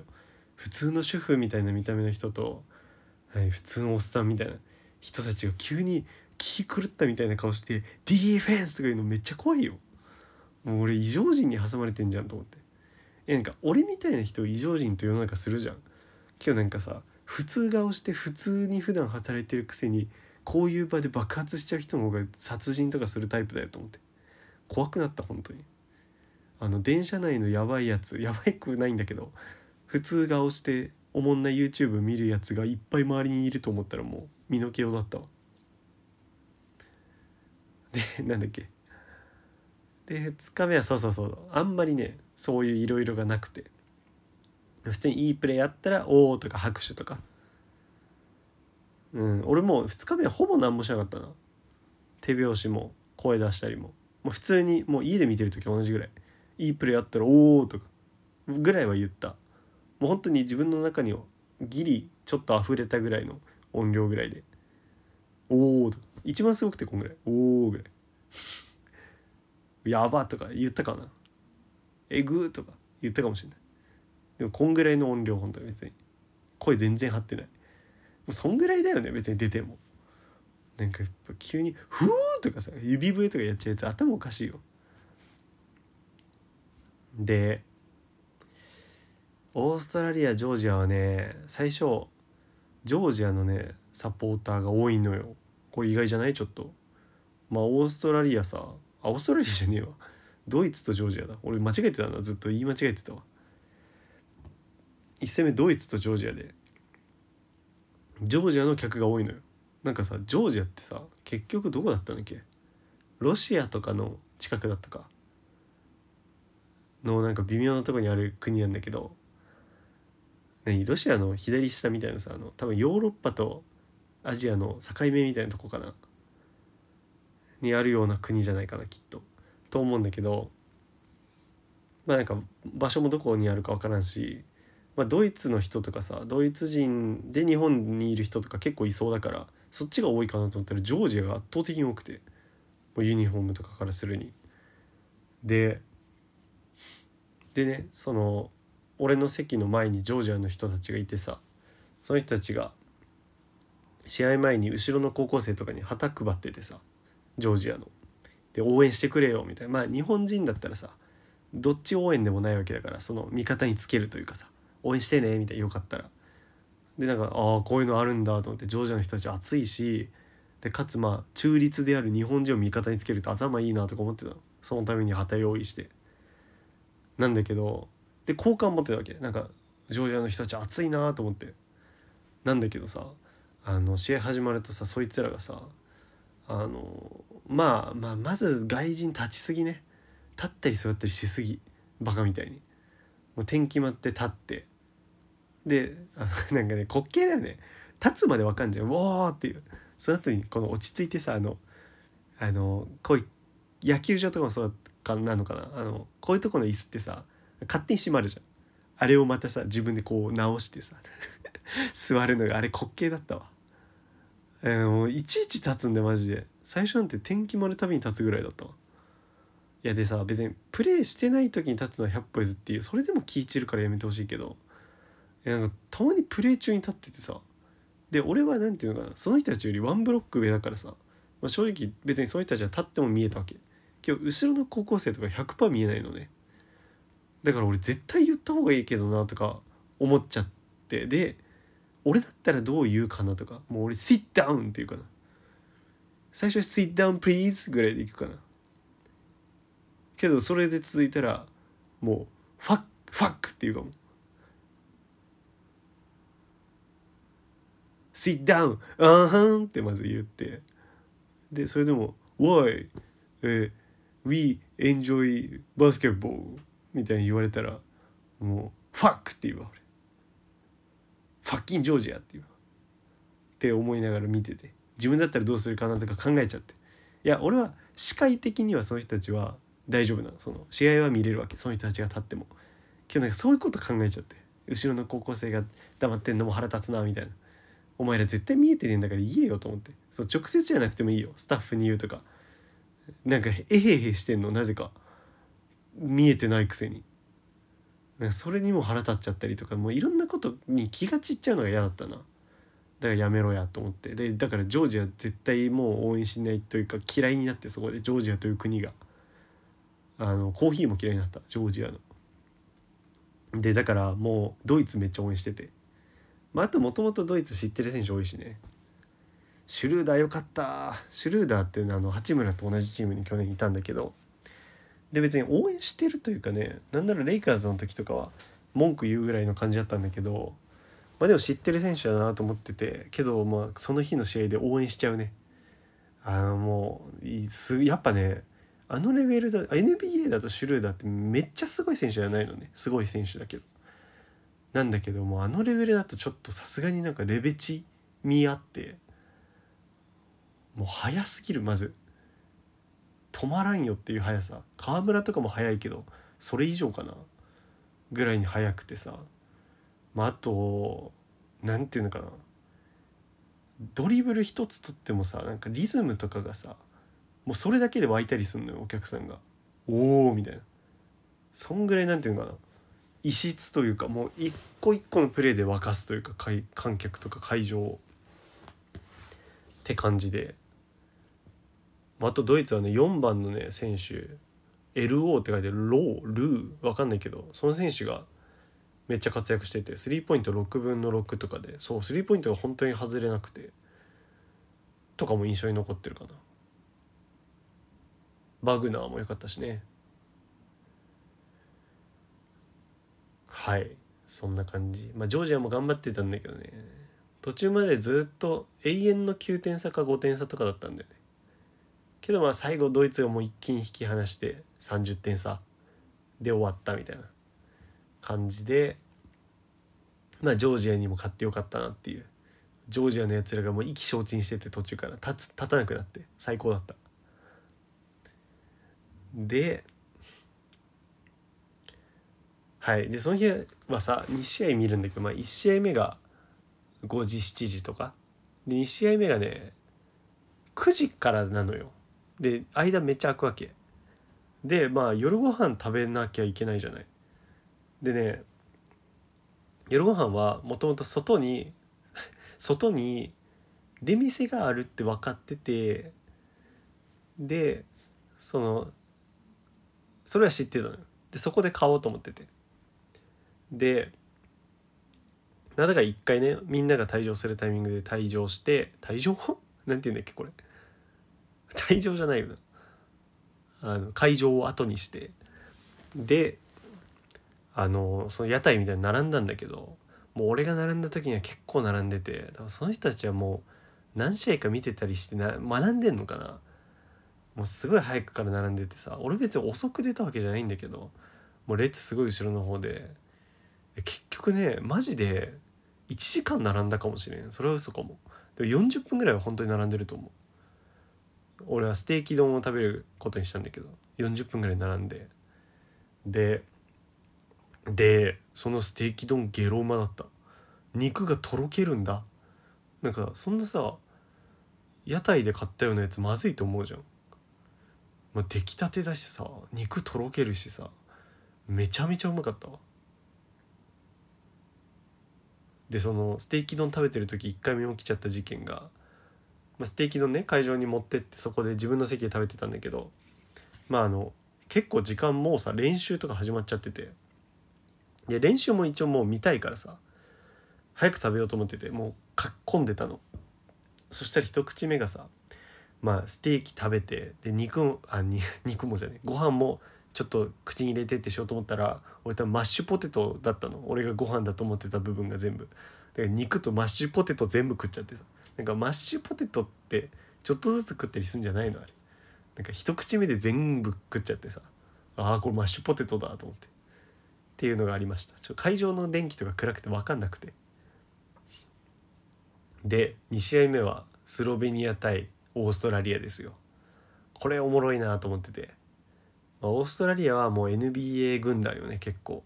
スタメンとか全 NBA なんじゃないかレベルだよね。えー、ミルズ。イングルスギディえー、あと誰がいる？えー、あいつジョシュ・グリーン。えー、誰がいる？などなどね。これまあ出てない NBA 選手を見てこんな感じよ。オーストラリアってなんかね多彩多彩じゃねえわ。人材豊富なんだよね。そう。まあスロベニアドンチッチですよ。もう NBA の押しも押されぬ大スター。一番の今スターと言ってもいいんじゃない？今の世代だと。はい。がいるんですけども。まあその印象ね最初は。で試合まあねまず練習からねドンチッチだっていうね。まあオーストラリアの NBA 選手ももちろんいつも見てる選手たちだから嬉しいよ。けどやっぱドンチッチ見れるんだ俺っていうね嬉しみ。なんかもうこの価値。価値だけっていう。でえー、練習からさまあドンチッチのシュート練習も見たいしオーストラリアも見たいしだからオーストラリアの方が NBA 選手とか多いしさ基本オーストラリア見てドンチッチの時だけスロベニア見ようと思ってたんだけどもうやっぱなんかねこれはねドンチッチのまあ俺が NBA を見るからか普通にドンチッチのね魅力なのか分からんけどねドンチッチから目を離せないんだよね。これ会場の全員もそうだと思う。もう練習の時から一挙手一投足追ってしまうんよ。でなんだけど ドンチッチシュート練習めちゃめちゃ外すの。あの日本戦とかねもちろんそうだし、まあ、日本戦のベネズエラ日本とか見ててもまあまずね1回目にそう試合見て思ったのは練習からシュートめちゃめちゃ決めんのみんな。すげえなと思って。やっぱ遠いじゃんね。近くで見たらより遠く感じるわけよ。そっからもうスポンスポンスポンみたいな同時にさみんな連続入れたりするの。いろんなとこから打ってるシュートが。ですげえなと思って。やっぱディフェンスとかなかったらこんぐらい入る選手たちなんだと思って。で見てたんだけどそうドンチッチがもう全シュート外してて。これなんか調子悪いドンチッチと思って。なんだけどその後ドンみんなスリーあのスリーポイントとか普通にレイアップとかの練習みたいなしてる中ドンチッチだけフリースローの練習始めたのそっから。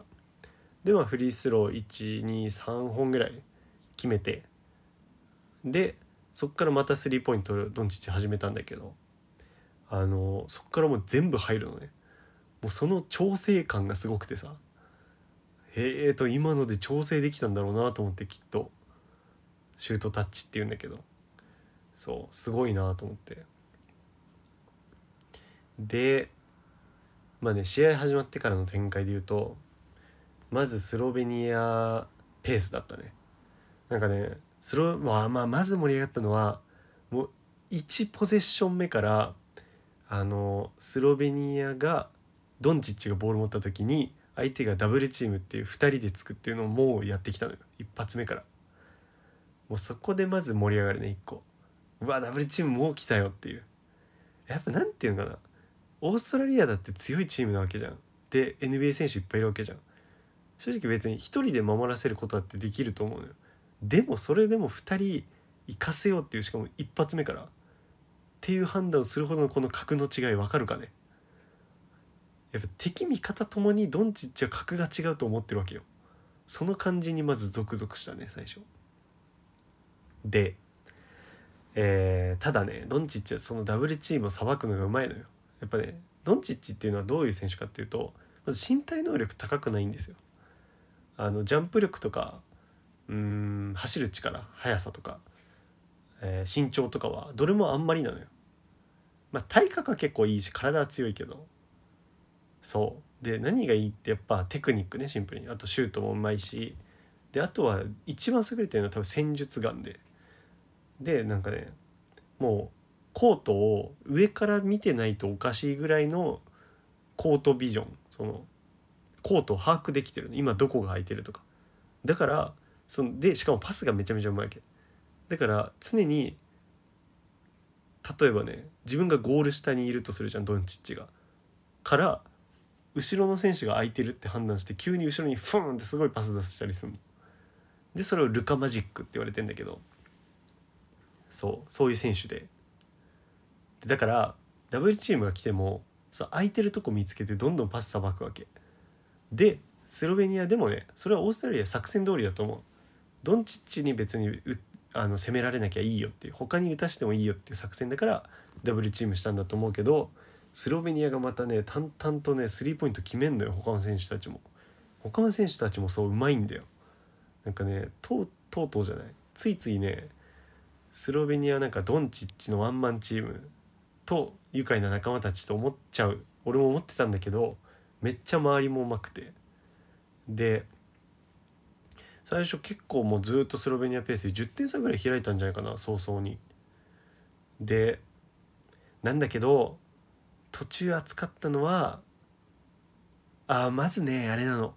この試合ちょっとね暗雲立ち込めたのはドンチッチのファールトラブルね。ファールトラブルっていうのは、まあ、まずワールドカップはね確かね5回ファールしたら退場なの。でってことはさ4クォーターあるんだから、まあ、1クォーター1ファールまではまあギリセーフとして2ファールとかしちゃうとさねお湯が沸くじゃん2ファールだったら。だからまずいのよ。でそういうまあ大体のペースってあるじゃん。まあ、だから1クォーターに3ファールなんてありえないしねそんなもうしちゃったら。でまあじゃあ3ファールでも別にファール気をつけて出ればいいじゃんって思うかもしれないあなた方は。けどそうじゃなくて3ファールとかしちゃうと選手が狙われるのよ。だってファールしないように守るってことはめっちゃ安牌なディフェンスするってことじゃん。で敵からしたらそんなのラッキーすぎるじゃん。安牌ディフェンスずっとしてくれるやつを攻めるじゃん。でバスケって特にそれができちゃうからそのワンオンワンみたいな。そう。ってなっちゃうからそのファール数って大体決まってて1クォーターにまあこのワールドカップのルールだと2ファールしたらもう厳しいし3なんてもうありえないしみたいなでそういう状態に陥ることをファールトラブルって言うんだけど、まあ、ドンチッチがね1クォーターでもう2ファールしたんだよね最初の方に。まあ、まずね審判の判定はちょっとどうなのっていうのももちろんあるけど、まあ、あのねドンチッチってもともと審判とこれ悪い意味でね審判と試合をする選手なのよ。その審判にイライラしちゃったりとかめっちゃいい選手なのにそういう未熟なとこあるのよ。まあ若いっていうのもあるんだろうけどなんか審判に文句言ったりそれでイライラしてなんか反則もらったりとかそのイライラがプレーに出てたりとかそういう選手なのよ。であの最初からそのファールになる前からめっちゃ審判に抗議するのいちいちとかめっちゃなんか痛がったりしててなんかネイマールみたいな感じサッカーでで会場それでもうなんか笑い起きてて出たよみたいな。ぐらいひどくて。であの俺最初まずそこで思ってたのはあてかまああれかな。でそれをもとに多分ね審判のやっぱね人じゃない。だから多分心象がさ悪くなって俺ファールかさんだのかなって思うの。でドンチッチまあ2ファールとかになっちゃったから1クォーターで。でもそれで1回も下げざるを得ないみたいな。ドンチッチなんて本当は40分あったらさ30分以上は出したい選手だと思うけどもう1クォーター結構早めに引いて下げなきゃってなって。でもそこで俺が思ったのはいやまあまずファールトラブルおもんないなっていう。やっぱ見てる側としたらさドンチッチのプレーする時間減るわけじゃん。おもんないなと思ってて。審判もちょっと考えろやと思ってエンタメなんだわと思って。まあだしいやドンチッチってこういうとこがダメなんだろうなみたいな、まあ、なんでダメかっていうとさあの NBA で言うとドンチッチあの自分はすごいんだけどチームがあんま勝ってないのよ。でちょっとドンチッチってリーダーとしての能力乏しいんじゃないみたいに言われてるわけ。で俺もそう思ってたわけその時。あこういうとこなんだなと思って。いやなんかねそれ以外にもあるのが相手のね例えばミルズっていう選手はチームメイトにすごい声かけするわけ。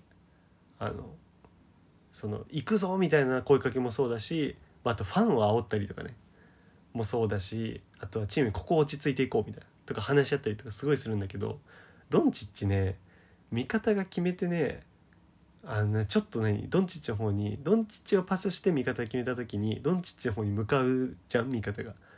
をなんか軽くいなしたりとか あと自分が決めてさ周りがおおってなってるのになんか自分が「よっしゃ!」みたいにすんのに集中してて周りの選手とあんまコミュニケーション取らないみたいなとかもあったりしてさなんかそういうやつなんだなと思って多分嫌なやつなんだなこいつと思ってだからまあリーダー適性とかもなくてチームとかあんま勝たせられないのかなって思ってたわけ。で今日もそうなっちゃうんじゃないって今んとこは勝ってるけどこれはもうドンチッチいなかったら厳しいでしょって思ってたんだけどドンチッチ抜けてそのスロベニアがねそうじゃない5人で戦っててもなかなかその10点差縮まんないわけ。めっちゃその前線してて。でただでね2クォーターまたドンチッチ出てくるじゃない。そしたら結構早めにまたファールしちゃうのよ。でも3ファールでまた引かなきゃダメだねってなって。でそこら辺から点差縮まったのかな。で点差縮まったのはまさしまさしくじゃなくて何ていうのこれあの分かんないけどもうねギディのねおかげだと思う俺は。まあ俺はというかもう絶対そうだね。あのギディがね本当に56ポゼッションぐらい連続で得点したのよ。しかもそれも全部マジで一人であのパスとかあんませずに一人で全部仕掛けてレイアップとかどんどん決めてマジで止まらない状態になってて。でそれでマジで一気に同点ぐらいまで追いついてやばみたいな会場の雰囲気もギディやべえみたいになってて。でちょっとねまあドンチッチがあんま出れないっていうのもあってスロベニア厳しいんじゃね？ってなってて。で3クォーターもねまたファールして確か4ファール。もうあと1回ファールしたら退場ですみたいになるのよ。で、まあ、ドンチッチの出番は少ないままだし、まあ、ただね3クォーターはね4ファールか3ファールかでずっと出るんだよね。出し続けて。もう多分3クォーターがヘッドコーチもドンチッチ自身も多分ここ分水嶺だなって思ったんだと思う。分岐点だなって。俺もそう思ったし見てて。ここ耐えれるかというかもう勝ちきれるかここで逆転されて負けちゃうか。でドンチッチ出続ける。でもうこれ完全に流れを変えたプレーはその4ファールの状態のドンチッチがあの一回カウンター食らうわけ。あ違う違う違う違うドンチッチのとこ一回攻められるんだ。でドンチッチもう抜かれかけてででももう観客からしたらねみんなもうハラハラ。ドンチッチあと1ファールで見られなくなるからマジでファールしないでくれと思って。でだから抜かれるのはもうよくてだからファールだけすんだよと思ってなんかイライラしたりして。って思ってたらドンチッチって別になんていうのそれこそ跳躍力もあんまだし、まあ、ディフェンスが上手い選手ではないわけ。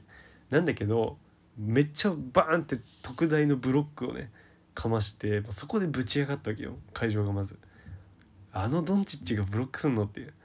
なんかこれはまさしくその NBA だとあんま見られないそのこれはいろんな意味でなんか国の威信をかけてみたいなのでその必死なプレーが出たのもあるだろうしチーム内での役割が多分いつものチーム以上にさ、まあ、味方言っちゃえばさしょぼいわけじゃんいつもよりは。だからその分ドンチッチが頑張ってディフェンスとかでも。で出たプレーだろうしそこでめっちゃ盛り上がってでその後点決めたのかなまた。でその後またスロベニアがさカウンター食らっちゃうのよ。でドンチッチがディフェンスね。これまた2対1とかで。やめてくれよと思って。でも退場だけやめてと思ったらその2対1を相手がパスするの読んでスティールするのよ。そう。でそこもまたねこれが2連続だったのこのプレーが。だからぶち上がって。熱かったですねここは。ドンチッチがディフェンスで流れを変えたのよ。でもこっからはスロベニアペース完全に。でドンチッチも最後ステップバック3結構な位置から決めてもうそれで試合終わりだねみたいな。もう完全ドンチッチ試合だったよ。得点こそ多分そんなには伸びてないだろうけどえぐかったですね。まあね結局ね見た3試合は全部ねかなり良かったね。まあ拮抗全部してたしまあオーストラリアとか最後ね30点差になっちゃったけどそれも面白かったしまあとスロベニアはさ結局オーストラリアかなりさ NBA の面々もいてさただそこスロベニア結局ドンチッチまあ他の人も頑張ってたけどドンチッチ力で最後さ任してさで最後オーストラリアの選手たちもさ悔しそうになんかベンチとか下がっていくわけよ。もう最後さどうしても勝てないってなったら主力下げんのよ。バスケちょっとそこも熱いんだけどそこも。なんか勝ってるチームはもうはい勝ちですねってなるし負けてるチームの選手は悔しそうにねベンチ下がっていくのよ。そこまた熱いんだけど。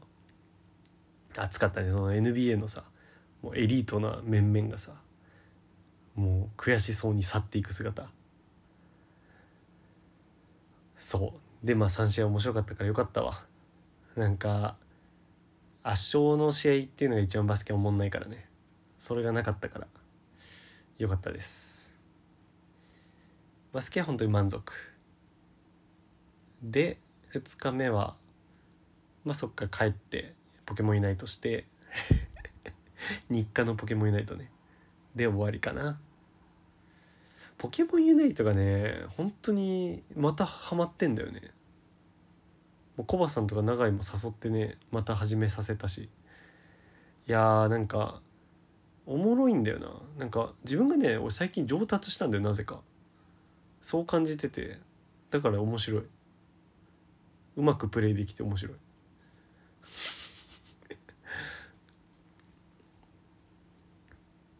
で3日目は、まあ、また朝起きてバイキング行ってバイキング行ってでまあそっから何もせずに昼飯鉄板焼きですね。これは結構前から予約してた鉄板焼き食べに行きましてよかったね。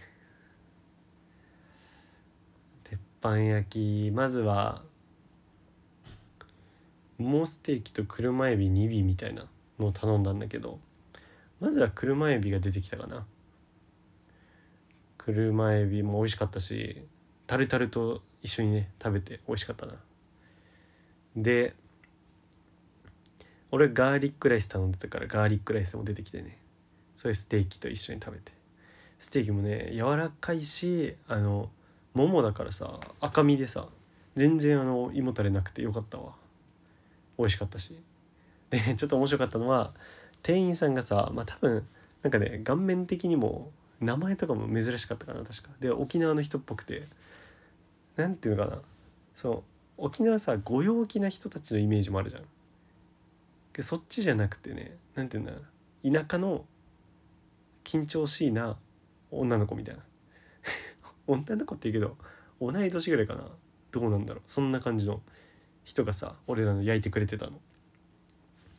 であのー、そう多分緊張しいとかなのよ人と話すのあんま苦手とかで。で、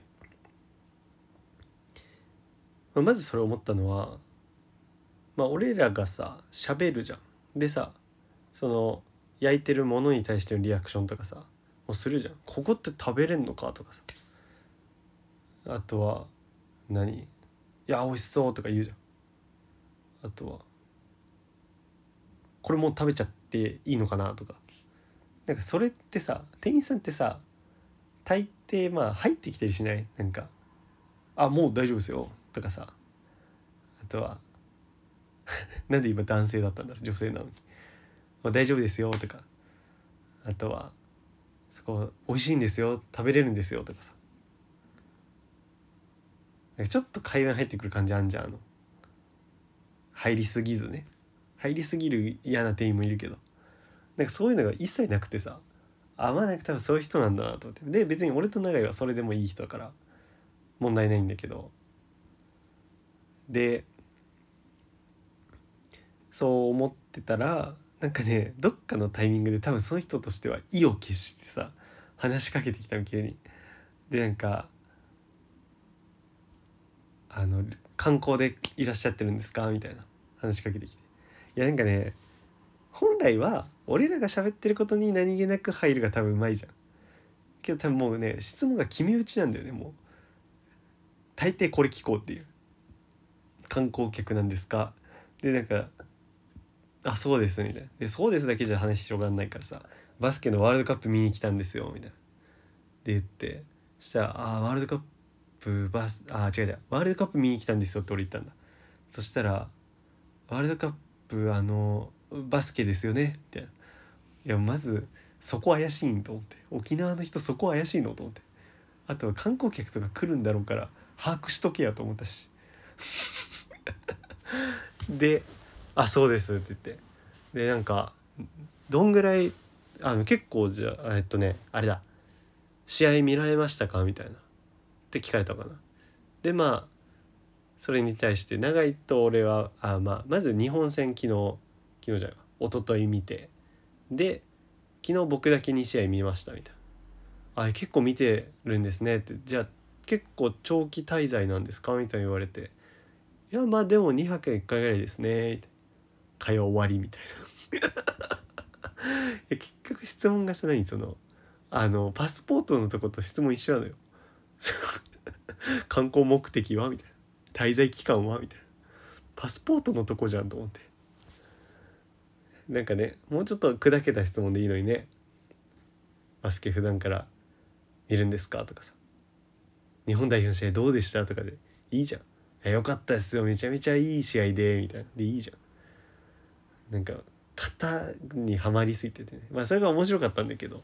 であと面白かったのはその肉切ってるとことかさ俺ら写真撮ってたの。動画。したらさ多分緊張しててさ最初あのピーマンの写真撮ってるとこはさあ違う違うピーマン切ってるとこを動画に撮って動画に撮ってないわ。ピーマン切ってたのね最初そのその方が。でそこはさもうめっちゃシャクシャクシャクシャンって切っててさすげえと思ってたんだけどなんかさ肉俺らが2人ともた動画撮ってたから緊張しちゃってさ肉あの何回もあの切ってあれちょっと切れてないからまた切り直してみたいないろいろ手こずってたわ。だしあの最終的に肉食った時も切れてないとこあったわ。なんかあのサンドイッチの食パンみたいになってて下くっついてるみたいなのあったわ。まあでも美味しかったですね。ガーリックライスもねあのペッパーランチのやつよりだいぶお上品な味だったわ。きのことか入っててね。そう寿司屋さん思い出したけどさ茶碗蒸しも美味しかったよな。あとウニとイクラのやつとかも美味しかったわ。で鉄板焼きはあとデザートに黒糖のかき氷みたいなの出てきて見た目マジでただの味なしかき氷なの。上が氷で上氷で下に黒糖の何かが入ってんの。逆ちゃうと思って。かき氷って普通上にシロップ乗せるじゃん。その概念を壊してきた。そんぐらいかな鉄板焼きは。まあ美味しかった。あね俺ね店選びに定評あるのよ。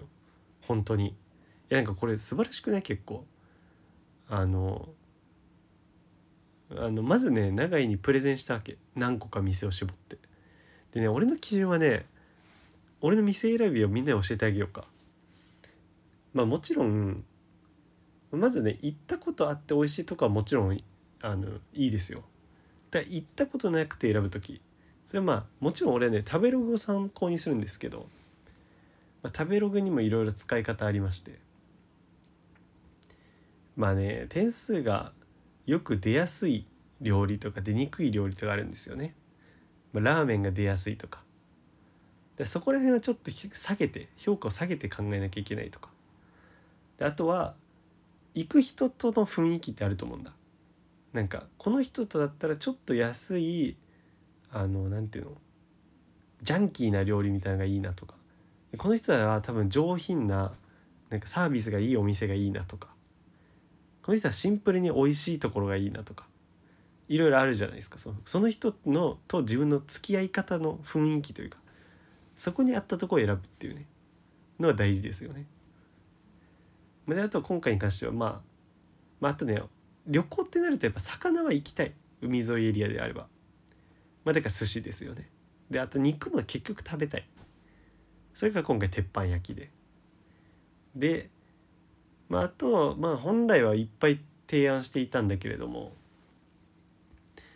また一個は永井がねソーキそば食べたいということでソーキそばにして、まあ、ソーキそばもねなんかいろんな店あるんだけどねそう地元味がね出過ぎてても嫌なんだよね。なんかおばあがやってて木でみたいな。木でってなんだよ。おばあがやっててボロボロでみたいな。そんなんちょっと怖いじゃん。地元民がすごくて。よりはちょっと小綺麗なとこにしたりとか、まあ、長いと俺の雰囲気っていうのもあるよそれは。あと肉もねステーキでも良かったしステーキも確か提案したんだけど、まあ、鉄板焼きっていうのが俺ららしいじゃない。ちょっとね落ち着いたのが好きなんで我々。っていう。あとお寿司は好きなんでね俺も長いもだからお寿司っていう。はい良かったと思うんですけど美味しかったしね。俺美味しいお店選べるのよ。任してほしい。どこかに行くってなったら俺に一回通してほしい。俺を経由してから提案してほしい。愛する人に。で鉄板焼き食べる。その日あと何したんだっけ？その後何かしたよな。何もしないっけ？もう空港行ったんだっけ？もう空港行ったか。ったか。で空港行ってそこで俺あのねマリオパーティーやろうよってなってあの俺が買ってマリオパーティー。もともと買いたかったから。で帰りの飛行機でやろうって言ってたんだけどまあなんかねカードがまず限度額に達しましてその時点で。でじゃあ買えないじゃないってなってじゃああのプリペイドカード？任天堂カードみたいななんかコンビニで売ってんじゃん？マリオの顔とかさ。クッパの顔とかのさ。あれ買おうってあって。けどコンビニ行ったら案外なくてあれ。なんかよく見るイメージなのに。あのプリペイドカードのコーナーにないのよ。で意外とあれないなってなって。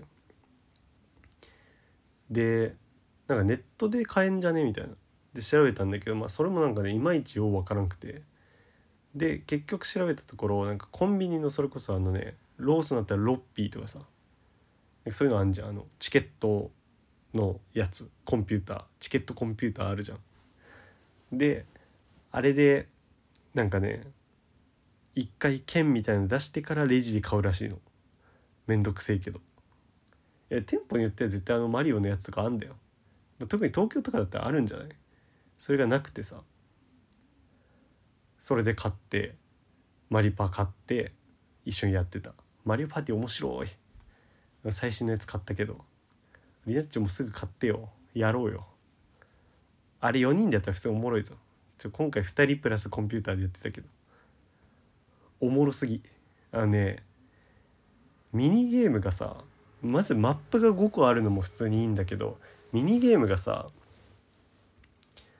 えっともうえげつない数あるのよ。これまでの作品の全収録みたいな感じなんだって今回。で熱いなんかね結構ねそのエモエモをね意識してる。今回のそのマリオパーティーは。今回っつっても2021年とかだけど。なんかミニゲームは毎回そう過去のやつだからなんかこれはマリオパーティー4のやつだよとか7のやつだよっていうのが出たりするの。でその絵も狙ってんじゃん。ちょっとあああったあったみたいな。その世代を狙ってるし。あとはなんかね全体的にみんななんか久しぶりだねみたいな。これ覚えてる？みたいな。ちょっとね懐かしみたいに入れてくんの。っていうのはありました。ただマリオパーティー面白いのでぜひやりましょう。4人でやりたいな。コバさん持ってるって言ってたから。あと2人いればできる。で沖縄はこんなもんだな。まあ良かったですよ。なんか最初はねイメージ的には俺はバスケ見るし長井は見ないしで一緒に行ったのにほぼ別みたいになるんじゃないかと思ったけどまあ一戦ね長井も一緒に見れたしで長井もね普通にめっちゃ楽しんでたわ。めっちゃ興奮してたし。うん。でバスケもちょっと好きになったみたいだからよかったわ。でうんなんか一戦バスケ一緒に見れた分そこで過ごせる時間増えたし、まあ、バスケをなんか共有できた感もあるしね長井もせっかく来たならバスケこの期間で見れたのも良かったしで、まあ、あとご飯美味しかったしまあ良かったんじゃないでしょうか。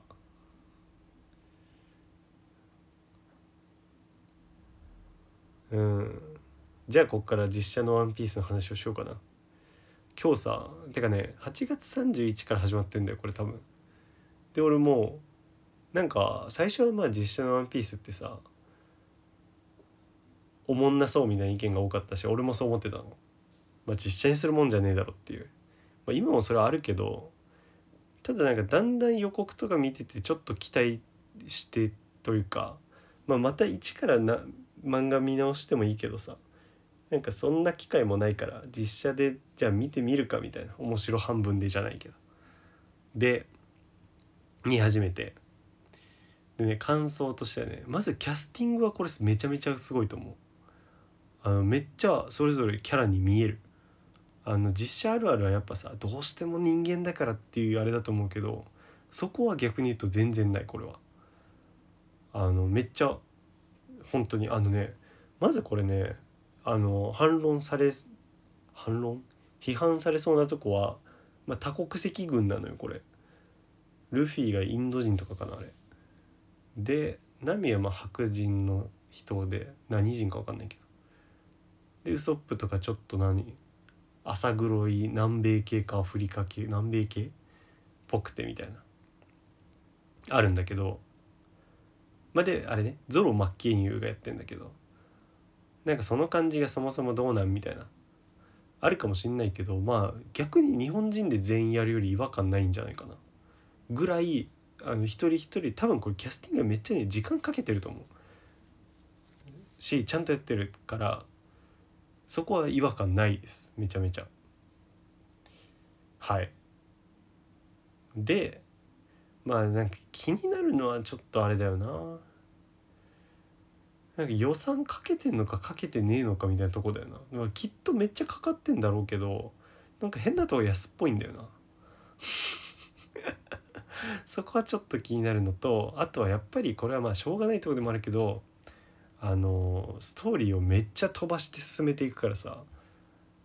あの本来のストーリー変えてるとこもあるしあの詰め込みまくってるから違和感あるとこもあって。なんかまず飛ばしてて残念なのはあの今ね俺まだ3話とか2話までしか見てないんだけど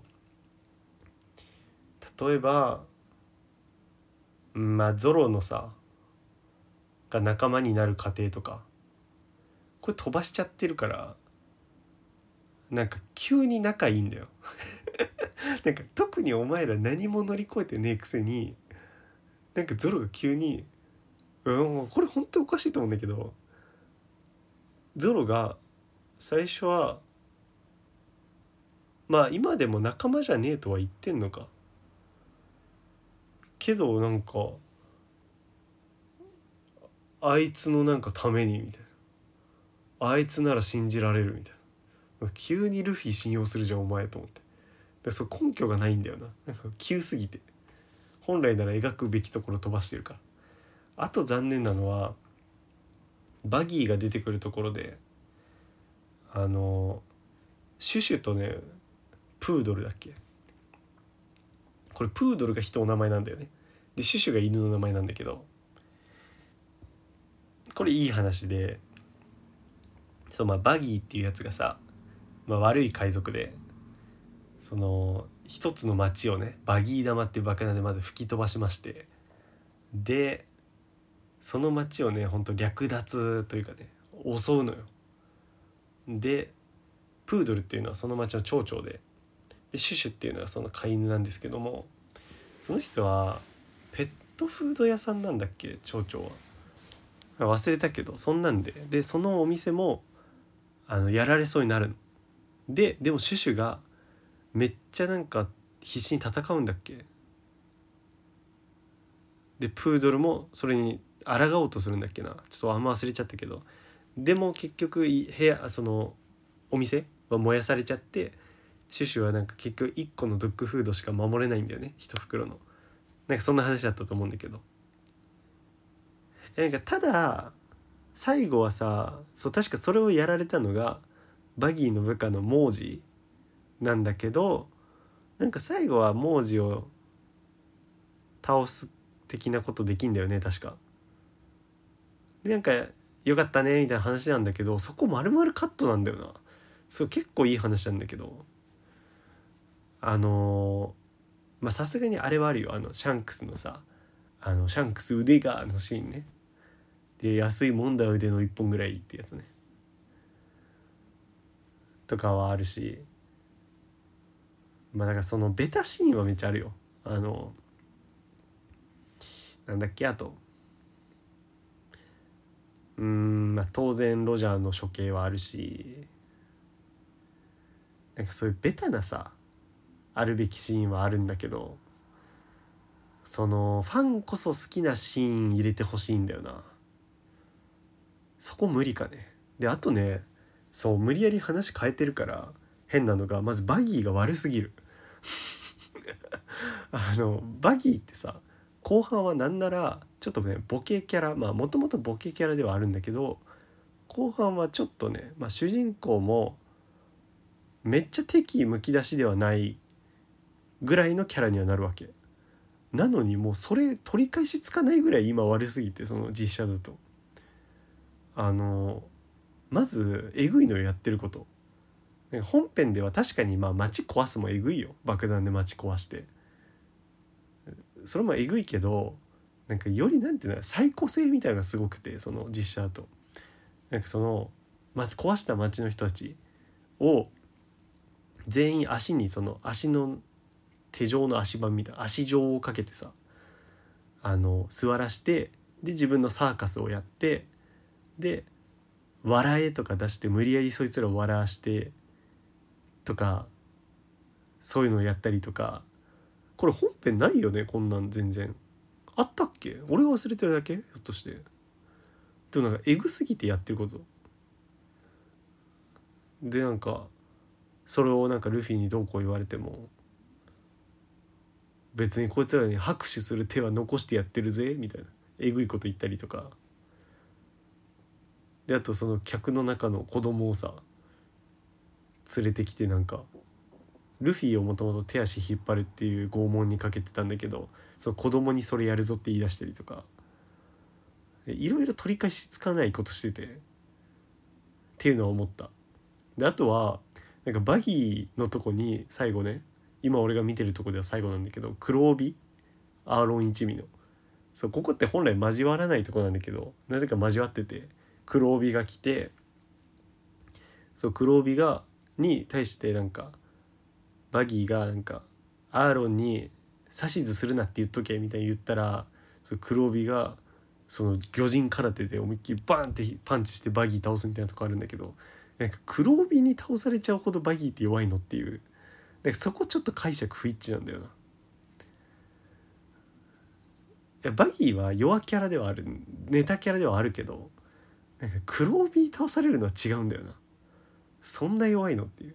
そのいやなんかちょっとねたまにというか本いや小田一郎が監修してるのに言うのもなんだけど本編見てるっていうのが結構あるんだよね。あとナミめちゃめちゃ強いんだよね序盤から。ここも違和感。ナミが普通に一人で戦えて海兵とかめちゃめちゃ倒しまくってんのよ。であとクリマタクトみたいなの持ってんのもう最初から。まだウソップもいない。あでも棒は最初から持ってたのか。あじゃあそれは変じゃないかもしんない。強すぎんだよなちょっと。っていうのを思ってる。なんか無理くり大事なシーン本当にえかワンピースの要約をしたらこうなりますみたいな感じだね。でもその要約のために話変えたりしてるのがちょっとどうかなって。あといい話抜いたりしてるのがちょっとどうかなっていう。そのせいでやっぱさ感動とかってさ前が大事じゃない？そのこんなバックグラウンドがあったから感動じゃん。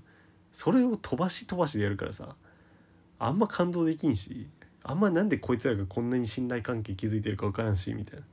そういうのがあるわ。はい。今日沖縄の話はこう超ロングトークじゃない？